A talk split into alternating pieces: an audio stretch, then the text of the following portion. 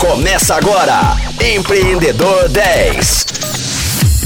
Fala galera ligada na Rocktronic, eu sou Flávio Amaral e está começando o quarto dia de entrevista aqui no Empreendedor 10. Esta semana eu falo com o responsável pelo marketing, estratégias comerciais e regras de negócio da Encaixe-me, Yarley Cole. Yarley, explica pra gente aí, afinal de contas, o que é Encaixe-me.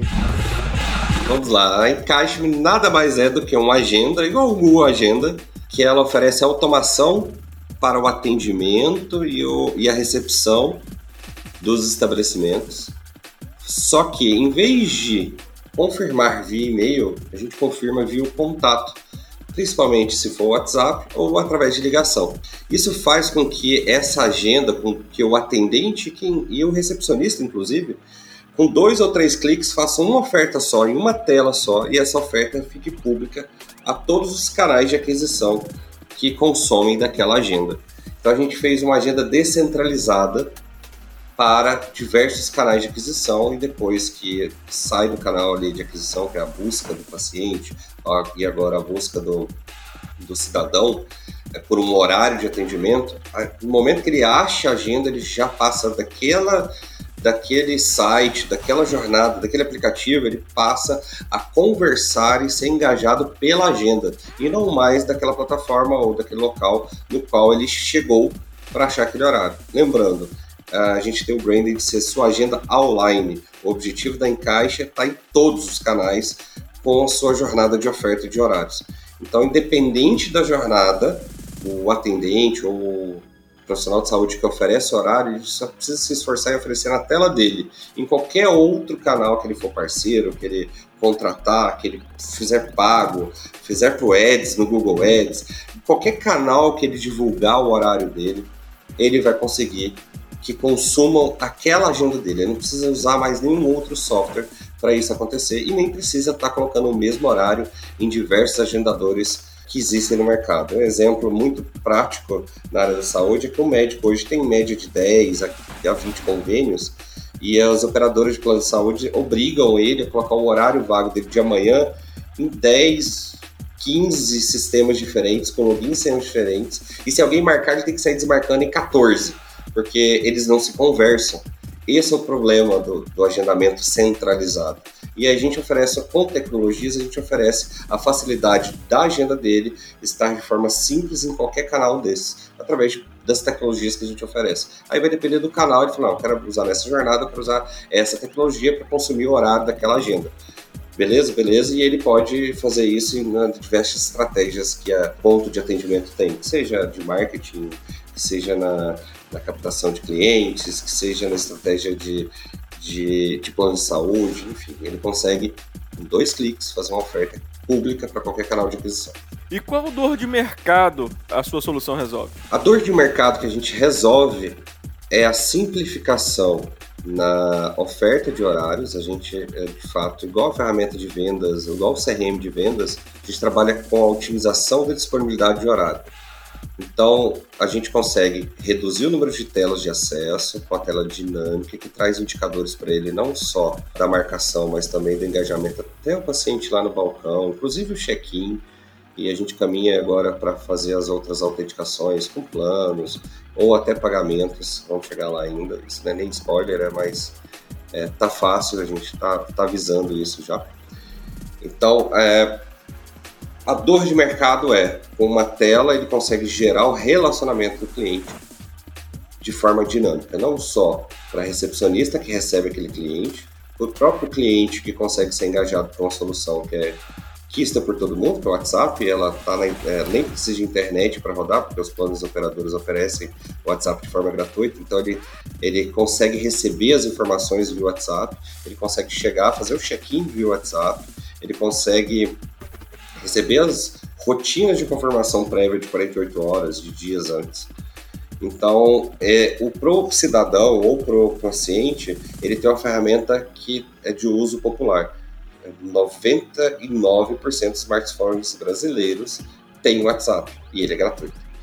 Para o balconista ali, o recepcionista, ele consegue fazer gestão do workflow de atendimento dele, toda na nossa tela, forma dinâmica e com várias automações embarcadas. E para quem oferece o atendimento, que é de fato o profissional de saúde, os atendentes, no caso aqui do Detran, daquele tipo de serviço específico, ele consegue trabalhar oferta que ele programa dentro do sistema de forma muito prática, com cliques e com a solução que é de bolso, que ela, a gente hoje, hoje possui tecnologia PWA, que não é um aplicativo, mas ele, ele simula o aplicativo em tela. E, e caminhamos, logicamente, para o aplicativo do futuro próximo, mas não, não vai ser necessário agora.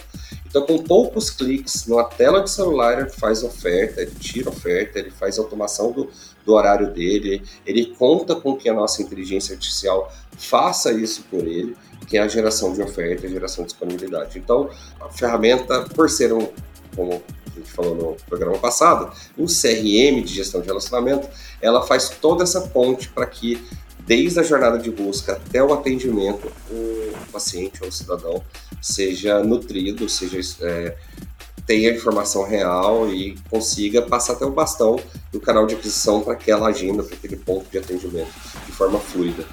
É onde é, é o conceito de online, está em todos os lugares, migrado online para offline e vice-versa de forma bem fluida.